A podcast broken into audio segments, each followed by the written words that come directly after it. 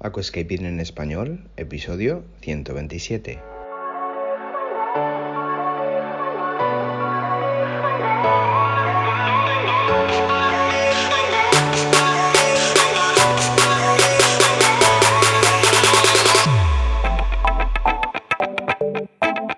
Muy buenos días a todos y bienvenidos a Aquascaping en español, el podcast de Nascapers para todos aquellos apasionados al paisajismo acuático que queréis llevar vuestro acuario a un nivel superior. Como todas las semanas, contigo, Albert Escribuela. Muy buenas a todos, ¿cómo estamos? Espero que muy bien en sus puestos todos. Y pues nada, yo soy Alberto Escribuela y bienvenidos a Aquascaping en español, el podcast de nascapers.es. Y bueno, ya sabéis, y si no lo sabéis, si sois nuevos y os incorporáis, pues os lo digo igualmente, que todos los jueves, prácticamente de todas las semanas, pues tenés un podcast de algún temita que te pueda venir bien para el mantenimiento y para mejorar, pues, eh, lo que viene siendo tu acuario en general. Venga, me vais a disculpar por dos cositas. La primera es porque la semana pasada no pudimos emitir podcast, vamos de cráneo y pues no pudimos realmente abastecer a todo, con lo cual pues decidimos que para no dedicarle como se merecía un tiempo al capítulo de podcast, pues lo reemplazábamos para la semana siguiente, para esta, para ahora mismo y pues bueno, pues ahí queda. Y luego pues me vais a permitir que estoy un poco acatarrado y tengo la voz cogida y bueno, pues un poquito ahí eh, estoy llevándolo. Venga, dicho esto, Hoy quiero hablaros sobre los impulsos que nos hacen cometer errores, equivocarnos y es que debemos estudiar mucho nuestra situación personal a la hora de tener un acuario y si hemos decidido tener un acuario, pues tener un tipo de acuario u otro.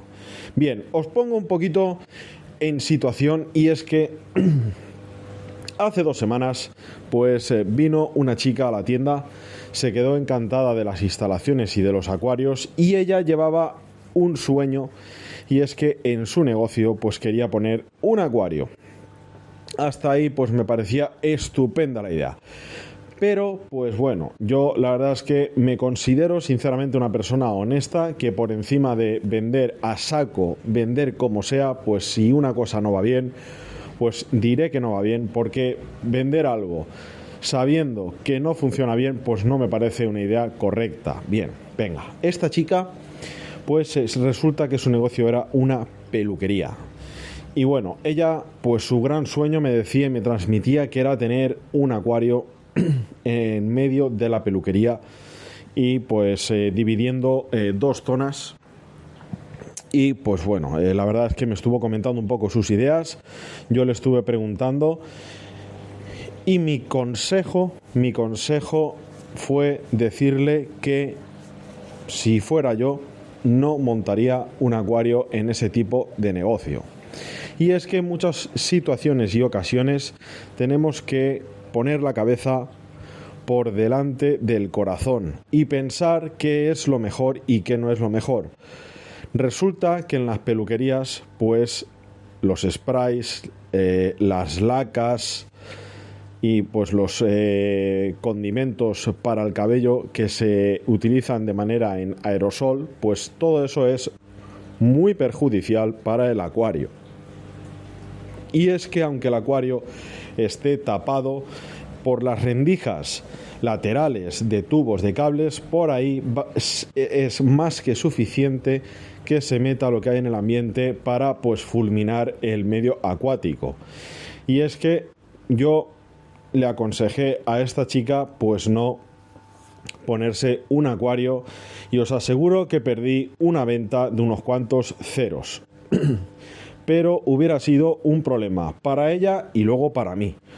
Con lo cual, mi consejo es que siempre pongáis la cabeza, el corazón también, pero sobre todo pongáis la cabeza y veáis y estudiéis qué proyecto os va a ir bien tanto en vuestra casa como en vuestro negocio. Si queréis incorporar un atractivo lo que es un acuario, pues me parece estupendo, pero siempre hay que ver pues si tenemos ventanales, si no tenemos ventanales, si tenemos mucha luz ambiente, qué atmósfera reina en esa superficie, en esas instalaciones. Por ejemplo, los acuarios son estupendos e increíbles para, por ejemplo, clínicas dentales, podológicas, para todo este tipo de instalaciones es espectacular porque al paciente pues le das un poquito de eh, relax y un poquito de distracción que normalmente cuando vas a estos sitios pues vas un poco tenso por lo que te puedan hacer, por el daño que puedas sentir, pues bueno. ¿Te gusta el paisajismo acuático? ¿Te apasionan los acuarios plantados? ¿Alucinas con peces, plantas, gambas y caracoles? En nascapers.es puedes encontrar todo lo necesario para montar y mantener tu propio acuario plantado. nascapers.es, tu tienda de acuariofilia online. Muchas veces no se trata de poner un acuario en cualquier establecimiento. Por ejemplo, os comento también una anécdota. Últimamente estoy explicando muchas anécdotas, pero me parecen muy interesantes. Y es que hace unos años, pues un restaurante chino me encargó un proyecto de 500 litros aquascaping y fuimos y lo montamos hace unos cuantos años. y bien, también me contrató el tema del mantenimiento en el restaurante. Yo todas las mañanas a las 7 y media de la mañana cogía todos los bártulos, cogía todo y me iba para allá para realizarle el mantenimiento al acuario. Y bien, pues sorpresa mía que había eran más días de lo habitual que me encontraba comida dentro del acuario. Con lo cual, pues para un restaurante no va a tener el mismo carácter un acuario que para una clínica dental o para una peluquería, que mi consejo es que en una peluquería no se monte nunca un acuario. Y si lo montas tiene que ser en una cabina o en algo que lo encierre de manera opaca. Y bien, siempre hay que estudiar muy bien lo que queremos hacer y hacia dónde lo queremos enfocar. Pero eh, muchas veces tenemos que, lo que os comentaba, los impulsos que podamos tener por querer tener la ilusión o un sueño, pues muchas veces hay que pensar con la cabeza y decir, por muy sueño que sea, pues quizás no puedo, quizás aquí no es el mejor sitio, pues a lo mejor en mi hogar, en mi salón, pues podría ser. Que hay muchas veces pues que hay que quedarse ahí en un punto intermedio y bueno, pues yo le hice una propuesta a esta chica para pues que a ver si lo podía montar en su hogar, en su casa, que lo iba a tener mucho más sano, muchísimo más estable y más controlado, porque en la peluquería ya le aseguré que el, porcentaje de éxito era muy bajo, por no decir nulo. Vosotros, pues imaginaros, ¿no?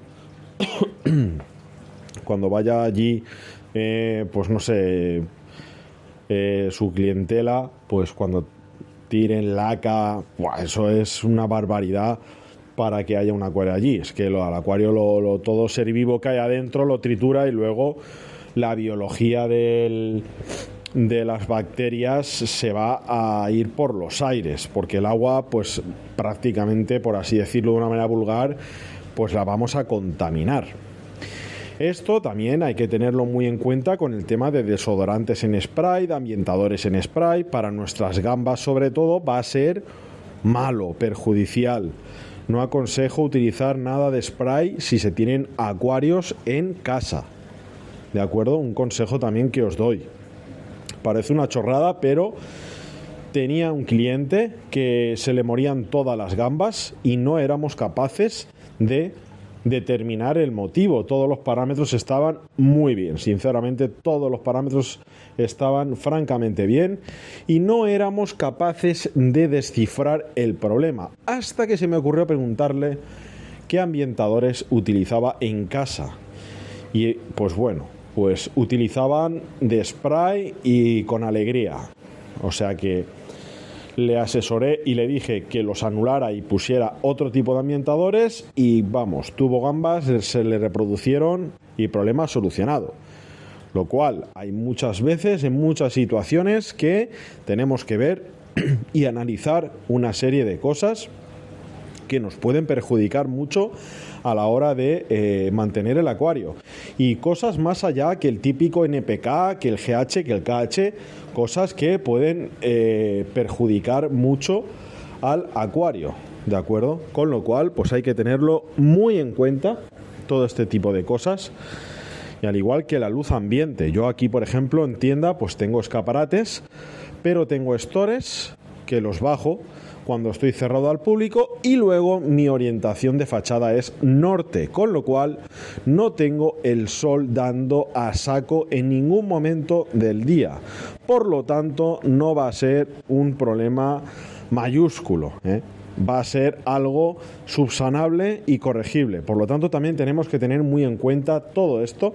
Si tienes el acuario cerca de un ventanal, pues por ejemplo, pones un biombo donde le tapes la luz y lo tendrás arreglado. Pero, pues bueno, hoy quería traeros un poquito y comentaros esta anécdota que me surgió con una chica eh, que quería poner su acuario en una peluquería, en su peluquería, en su negocio, y yo le aconsejé que no lo hiciera porque no le iba a resultar pues eh, de, eh, de, éxito, ¿no? Es que sinceramente me hubiera, me hubiera sentado hacia mí mismo muy mal que pues haberle vendido todo y luego pues que no le hubiera funcionado porque pues bueno es un dinero que a lo mejor podía haber aprovechado para un acuario en su casa y pues bueno ahí está pensándoselo y pues bueno sinceramente espero que, que ese sueño lo traslade a su hogar en vez de su a negocio su peluquería.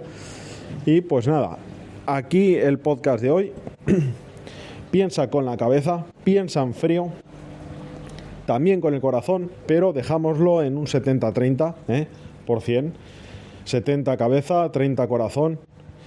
Está muy bien pensar con el corazón, eso dice mucho de una persona, pero tenemos que poner la cabeza a la hora de pues eh, tomar decisiones. Hay mucha gente, por ejemplo, que también pues se encabezona en tener un acuario de aquascaping con discos a 29-30 grados y es eh, complicado, complicado tener un acuario de un nivel muy alto a esa temperatura con ciertas plantas y muchas veces nos encabezonamos en que queremos todo, huevos y el torrezno. Pues huevo y torrezno es muy complicado, aunque en alguna cosa se puede dar, pero pues hay que anteponer a veces situaciones, cosas por otras y pensar muy bien hacia dónde queremos ir. Venga, lo dejamos aquí.